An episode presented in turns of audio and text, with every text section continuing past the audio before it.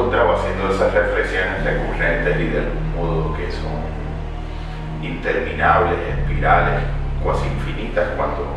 somos enamorados paradójicos de la palabra y de algún modo tenemos esta relación de distancia, suspicacia y de confianza incondicional absoluta. Y recordaba un poema que había escrito en mis tiempos de juventud. Lo encontré entre los papeles y quería compartirlo con un breve comentario y análisis en relación a la visión de las palabras. Congelándose las palabras, un hombre recreó la vida de la palabra fuego, la que no pudo descongelarlo. Ensayó producir el fuego y no recrear su nombre transitorio, con las palabras utensilio, madera, encendedor, pero éstas no alcanzaron a descongelarle su frente, sus labios ni su mirada. Y pudo silenciarse un poco hasta pensar escandalosamente, pero el silencio la abandona y no hará falta explicar sus motivos, que son los motivos que tiene el silencio para elaborar sus asuntos y no los motivos de quien se silencia con él, como abrigándose por fuera para pensar libremente por dentro, incluso ideas escandalosas. El camastro de una residencia de pobre, si lo traduce un sujeto con frío, es como una tierra prometida, y franela cálida es palacio, y chimenea es festejo, y posada milagro, si lo traduce un hombre con frío, como requesón y uvas incomparable dicha para un traductor con hambre.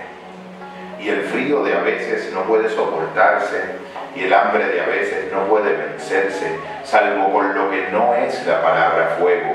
con lo que no la palabra alimento. Valiese mejor que soñar a brasas, sin poder reunir su medida para transitoria, parte transitoria y que soñara el banquete mejor de mis días. Y pudo, por estar soñando, dirigirse hacia otras materias que le sugerían calor y altura, jugar con esas materias, venir de ellas como quedar en silencio sin perderse de frío, descongelarse fuera de todo ensayo y olvidar por un tiempo las palabras utensilio, madera, encendedor, mientras ese acontecimiento terrible de amanecer no sucediera. La palabra fuego que no puede descongelar, la palabra utensilio que no puede ser instrumento, la palabra abrigo que no puede abrigar, de algún modo nos confronta con límite esencial para las personas que de algún modo sentimos la vida palpitando del modo en que la hemos construido poco a poco y pacientemente, con las palabras, junto a las palabras, desde las palabras, hacia las palabras, en las palabras y entre las palabras. Casi todas las preposiciones de la experiencia de estar en la experiencia en la experiencia de la palabra. Es interesante pensar en esa gran paradoja cuando uno contempla un libro y ve una palabra o ve un gran párrafo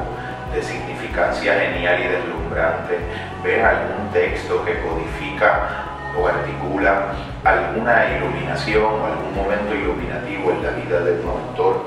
piensa en cómo la palabra es de algún modo lo más físico entre las cosas no físicas y lo, menos y lo más físico de las cosas, eh, lo menos físico de las cosas físicas. Eh, entiendes la palabra de algún modo como una dimensión, eh, como la dimensión de una vida vivida en un espacio tan interior y propio que termina siendo al final del camino ese espacio interno lo más real de todo lo real, o al menos pareciéndonos serlo, y lo más extenso y externo hasta sus horizontes límites, y lo más de todos los demás, de todo otro y de todo eh, tú. Esa experiencia de la palabra cuando de algún modo suscita, evoca eh, indicaciones como el antiguo relato oriental del monje que señalaba la luna y el discípulo señalaba la luna en lugar de hacia donde la luna se encontraba apuntando, eh, sería la imagen fundamental para acercarnos a este extraño mundo paradójico, real y fantasmagórico, lúcido, lo más real de lo real, lo más virtual de lo virtual, lo más fantástico de la vida, lo más posibilitador de la sanidad, de la salud, de la expansión, de la y de una vida que nos permita sentir que habitamos poéticamente el mundo y que logramos construir a través de la palabra en nuestra relación con las cosas un modo nuevo y una nueva forma, un modo de ser y estar en la realidad,